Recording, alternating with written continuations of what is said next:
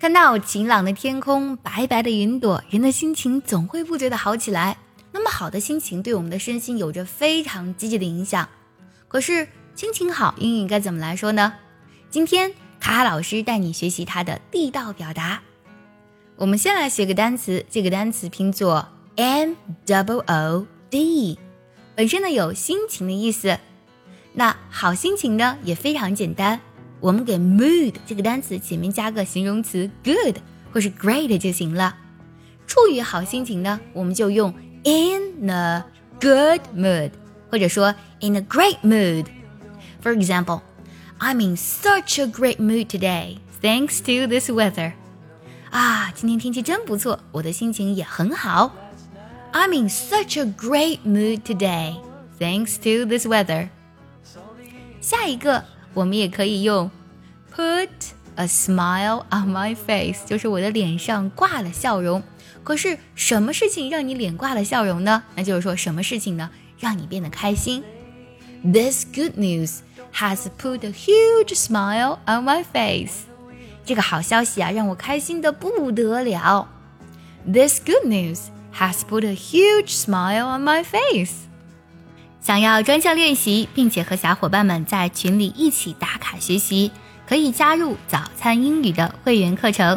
你可以直接微信搜“早餐英语”的四个字的拼音，或是点开节目文稿加我的微信。你不仅可以参加我的不定期直播。也会收到我送给你的一份学习大礼包，让你的英语学习少走弯路。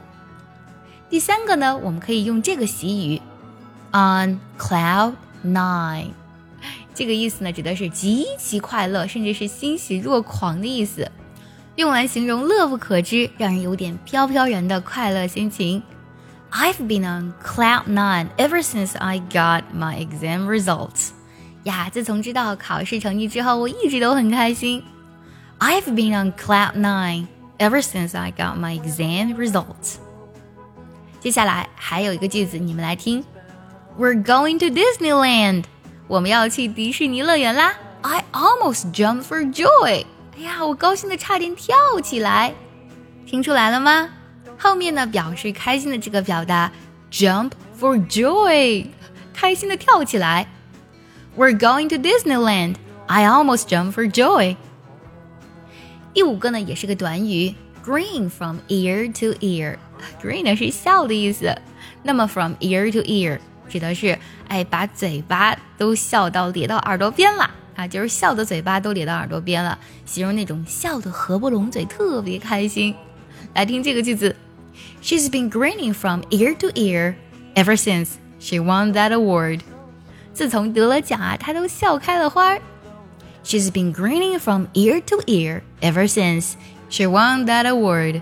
今天我们学习了五种表示心情好的英文表达，你都学会了吗？学会的话，记得点赞收藏，也可以转发给需要它的人。